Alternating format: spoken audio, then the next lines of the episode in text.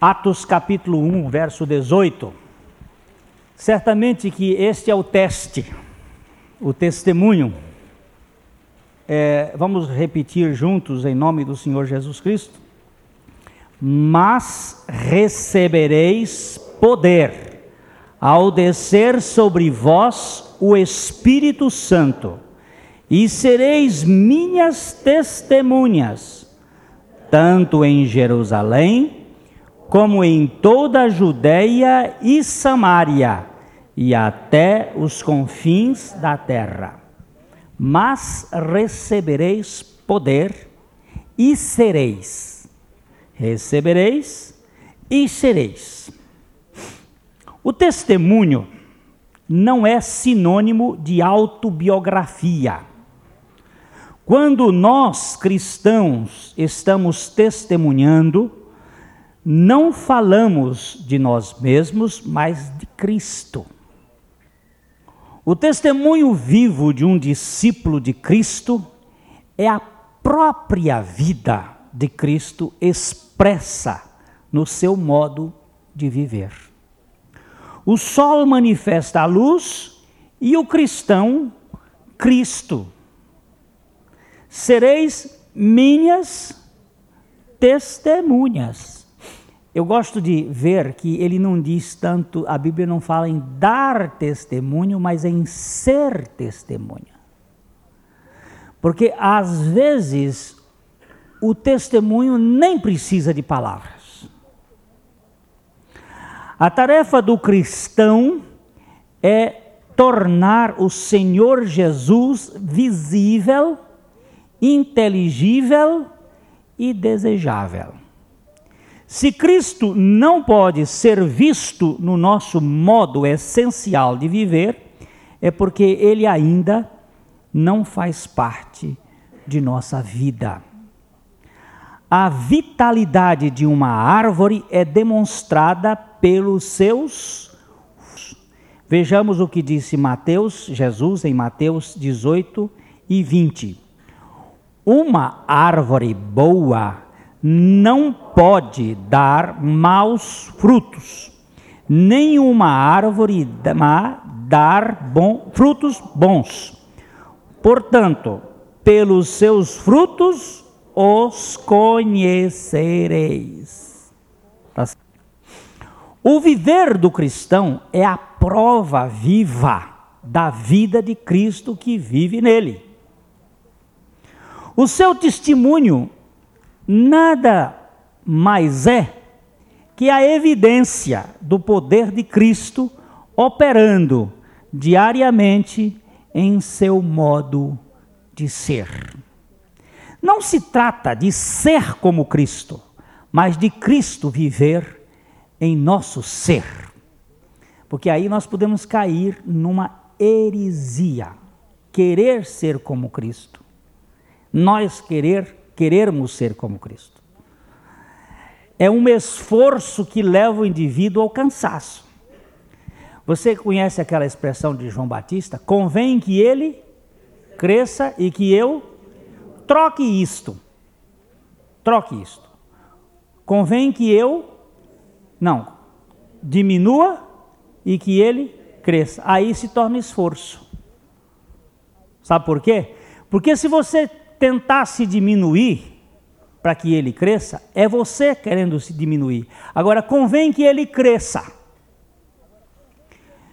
Eu não preciso fazer nada.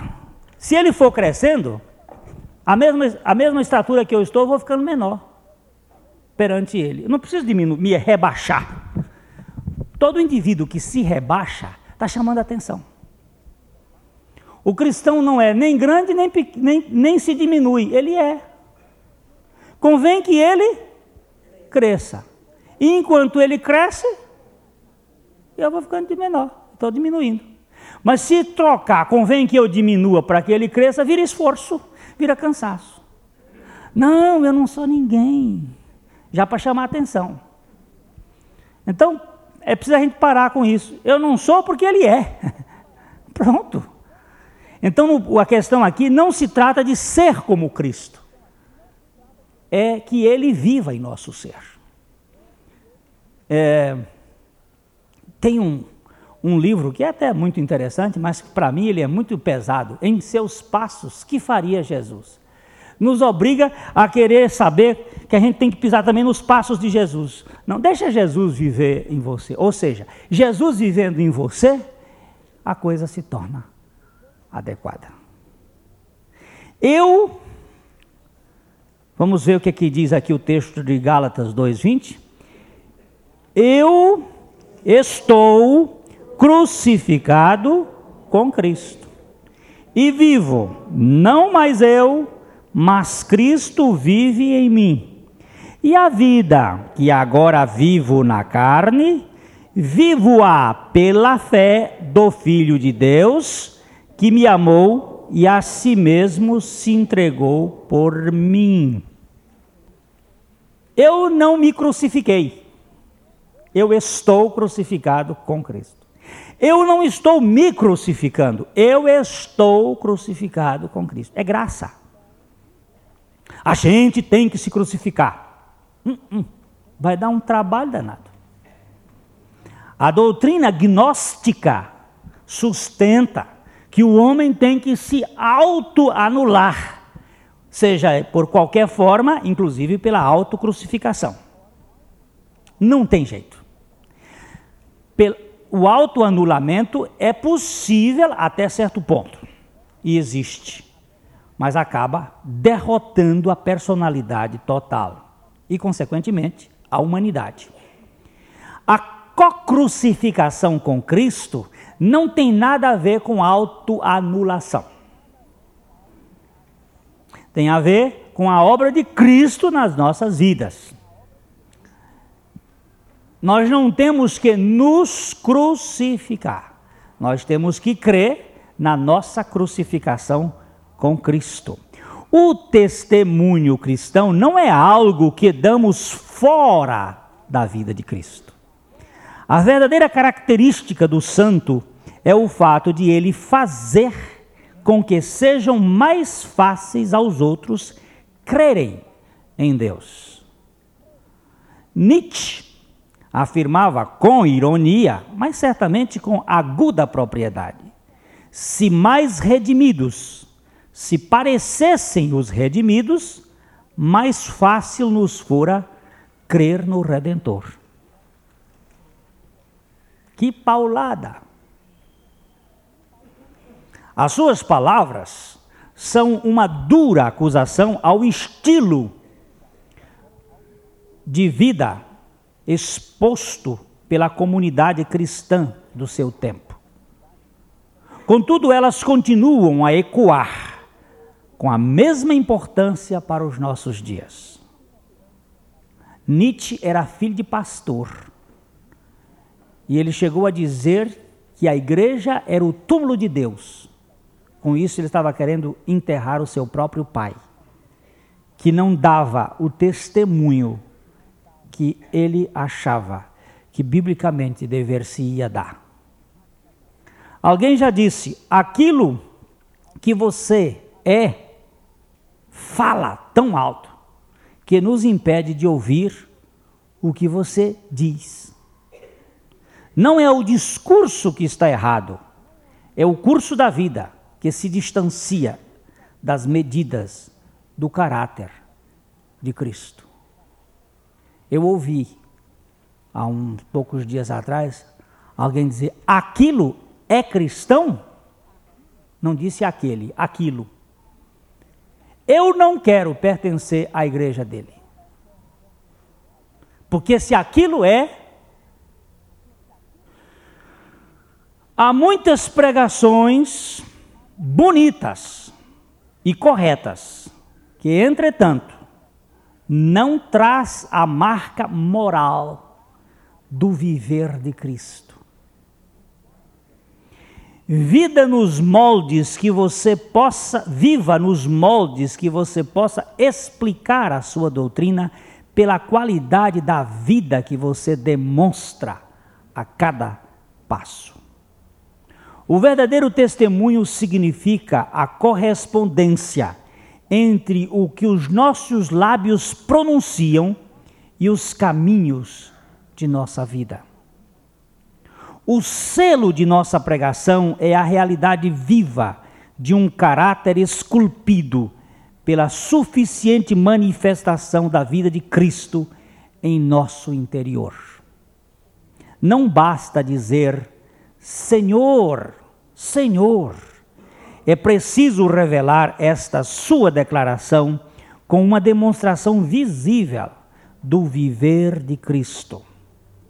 Nada fecha tantos lábios como a vida, dizia D.L. Moody, e continuava. O cristão é a Bíblia do mundo, mas em muitos casos uma revisão se torna necessária. A vida de muitos cristãos é o único veículo que o mundo tem para ler as verdades do Evangelho. Quando eu digo isso aqui, isso me faz tremer. Eu sei que as pessoas estão nos observando.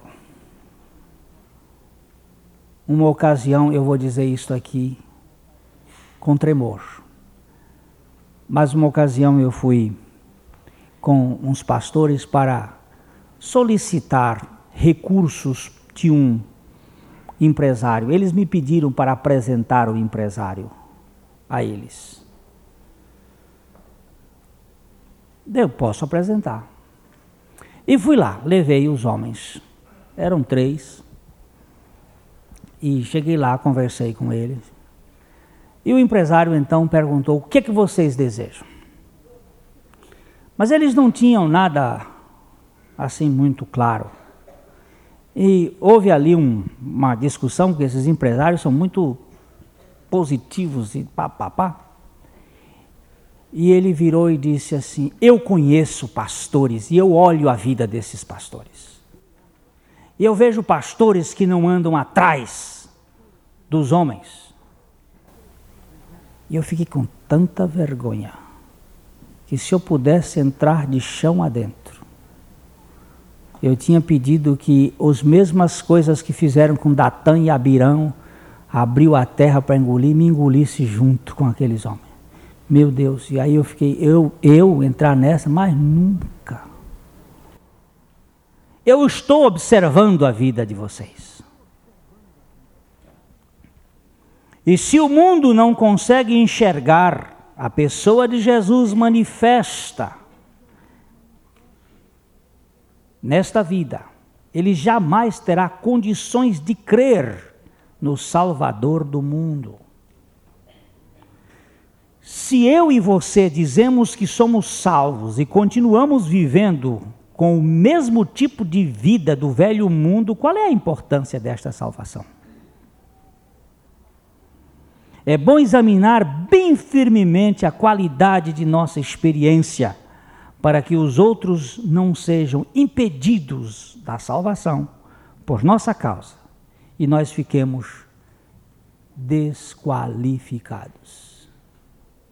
Paulo chega a dizer assim: olha, eu esmurro o meu próprio corpo, para que depois de ter pregado a outros, não venha eu mesmo a ser desqualificado.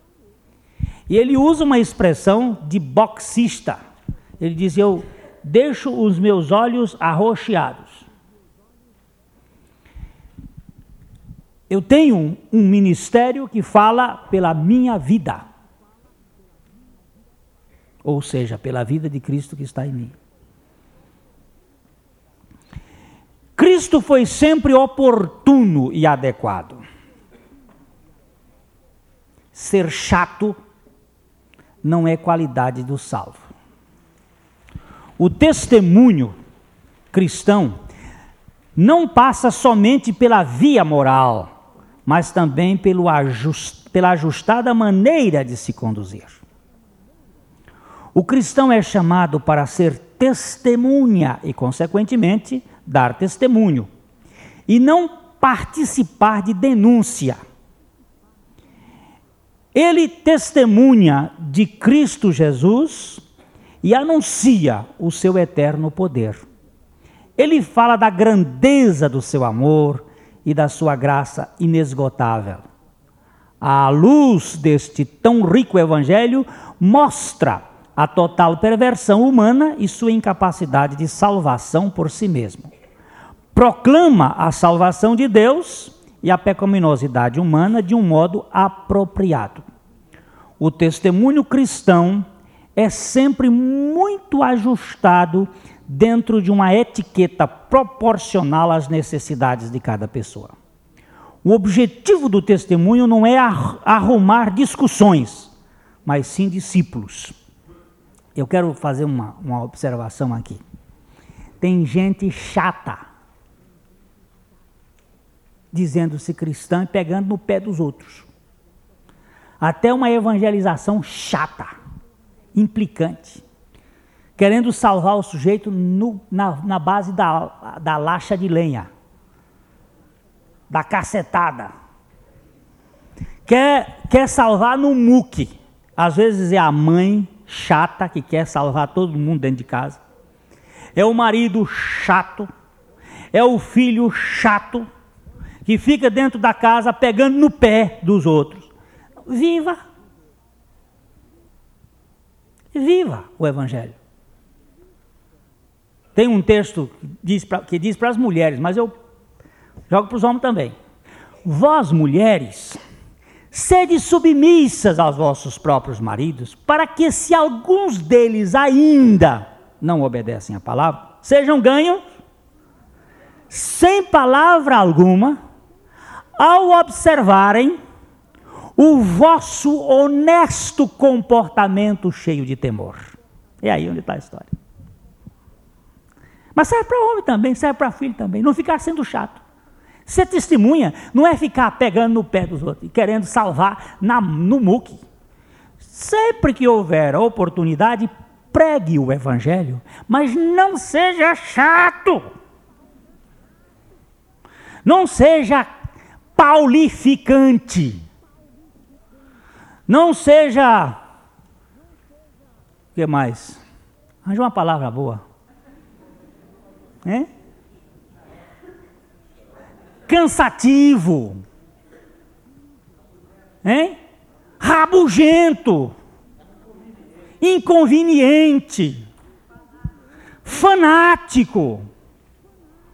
Outro dia eu vi uma, uma frase que estava assim: sobe rampa, desce rampa. Eita, presidente rampeiro.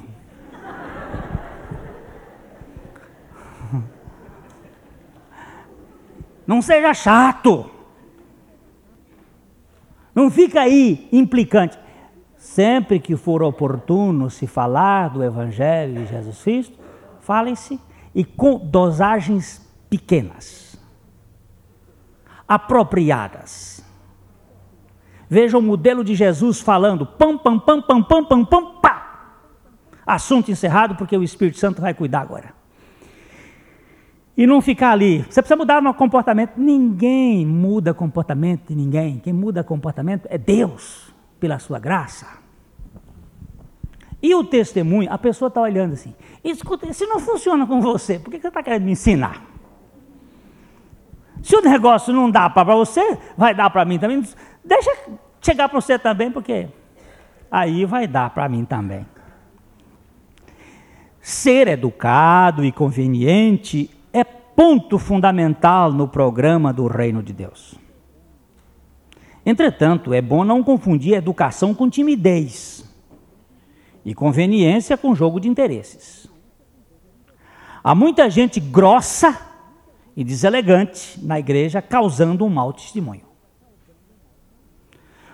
Não precisamos ser sofisticados, basta sermos educados em nosso trato.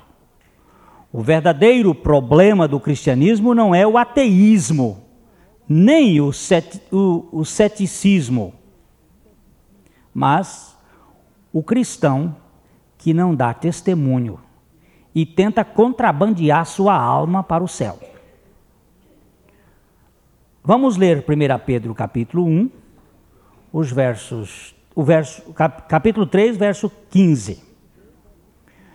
Antes santificai a Cristo como Senhor em vossos corações, estais sempre preparados para responder com mansidão e temor a todo aquele que vos pedir a razão da esperança que há em vós. Essa palavra mansidão que aparece aí é a mesma palavra de Jesus que diz assim: Aprendei de mim, que sou manso e humilde de coração. É essa mansidão, este faz parte da educação cristã. Isso é muito visto pelos homens. Aquilo porque vivo, comunico. E comunico da melhor maneira possível, com a melhor linguagem. É aqui o trato. Eu soube de um pastor que começou a evangelizar um vizinho. E ele convidava o vizinho para almoçar, convidava o vizinho para pescar, convidava o vizinho as coisas que ele gostava, etc. E um dia o vizinho disse assim: Ô oh, pastor, me fala do Evangelho. Eu quero saber como é que a gente pode ser como o senhor é. Ele passou um tempo preparando o terreno para ver a pergunta. Eu quero saber como é que isso acontece. Ele não ficou lá em cima do sujeito, ó, oh, você precisa aceitar Cristo, você precisa fazer isso. Ele foi vivendo com o camarada, foi pescar com ele, foi vendo, ele foi vendo, foi e foi vendo o estilo da vida. Oh, esse cara aqui tem alguma coisa que eu não tenho. Mas não fazer como aquele que disse, se é daquele jeito, eu não quero ir para a igreja dele. Um outro me disse algum tempo, há uns anos atrás, se eu encontrar aquele fulano que é um cristão ou religioso, andando sobre uma calçada, de noite eu meto meu carro em cima e vou embora. De mas rapaz, ele disse, não é para acabar essa raça no mundo, nem que seja por atropelamento. Digo, Ih, mas que coisa terrível. Os homens podem não ler o evangelho encadernado em couro de foca, em marroquim ou em brochura mas eles não podem esquivar-se do evangelho em sapatos de couro. O homem vai ver o evangelho calçado nos sapatos. Eu sou uma carta escrita, não com tinta. Quer queira, quer não. E este evangelho encadernado no viver encarnado no viver cristão deve ser simplesmente uma representação visível da pessoa de Cristo. Se Cristo vive em nós, o nosso testemunho está bem ajustado com a moral e com a etiqueta. Ele é conveniente.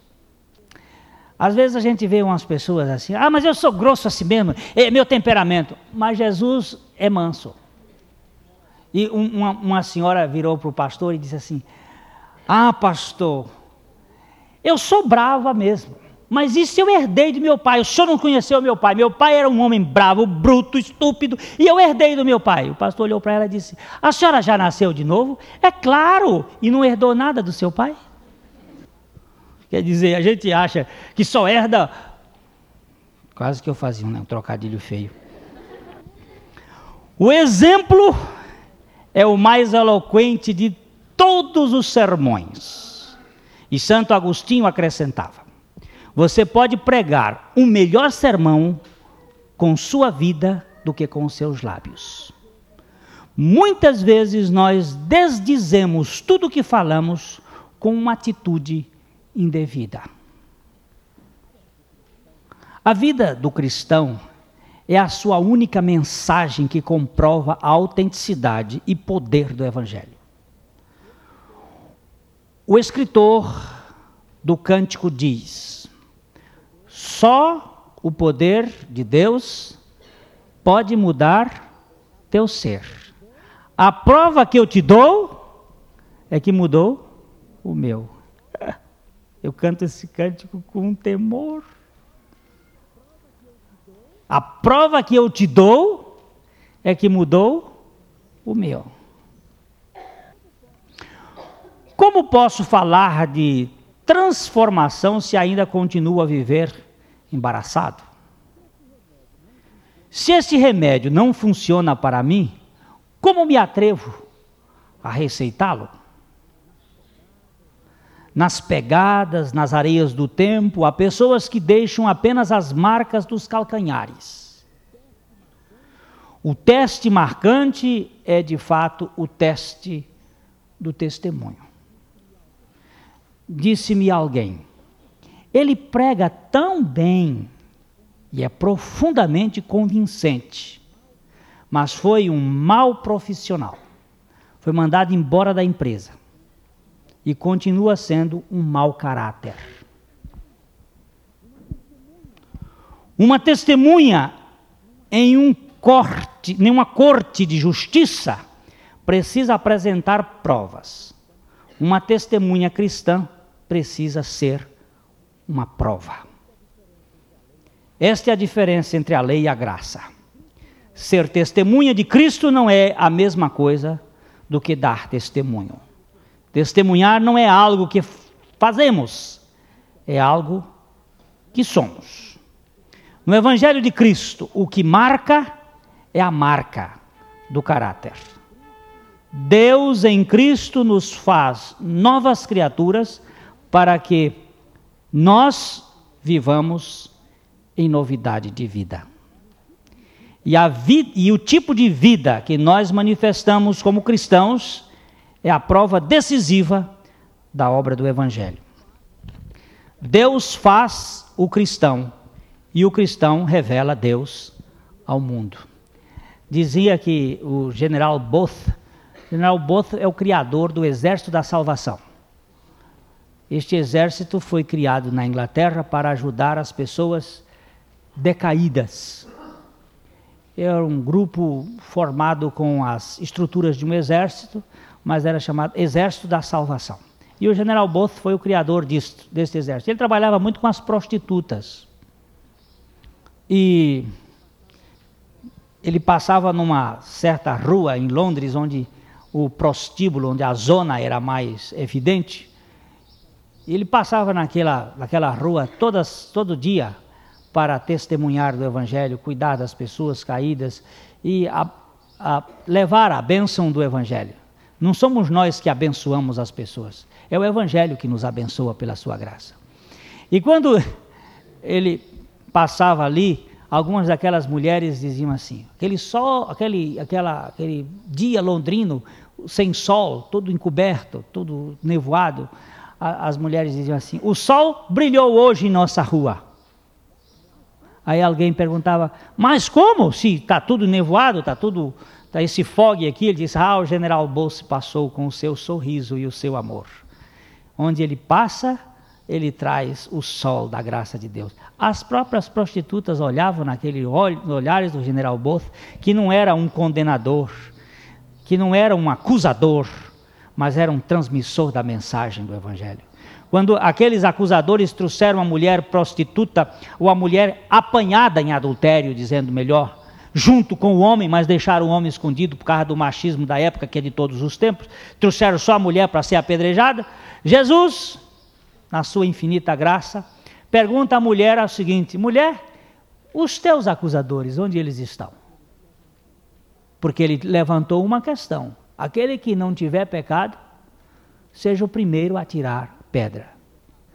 E o único que não tinha pecado ali era Jesus, e não estava disposto a tirar, a tirar pedras, mas tirar a pedra de impedimento. E quando a mulher disse, ele, mulher, nem eu tampouco te condeno, eu não vim para condenar, eu vim para salvar. O meu evangelho é evangelho de salvação. A condenação está no pecado. Quem crê já está, e quem não crê já está condenado. A condenação está no pecado e não, e não em Jesus Cristo. Jesus Cristo veio foi para salvar. Então nós somos instrumentos de salvação neste mundo. Não que somos salvadores, mas somos os mensageiros da salvação que é Cristo. O cristão é o recurso visível que Deus traz ao palco quando ele começa a falar à pessoa não convertida. Não basta ter uma mensagem correta e uma doutrina perfeita, é preciso ter uma vida que corresponda na prática ao poder transformador da mensagem. É preciso verificar se aquele pregador, se você e eu estamos manifestando, de fato, o viver de Cristo no caráter. A verdade do Evangelho tem a etiqueta do verdadeiro caráter. Testemunho não é algo que o crente diz, mas algo, mas o que ele é de fato. E testemunhar é todo o trabalho de toda a igreja durante todo o tempo. Quem é, vive como é.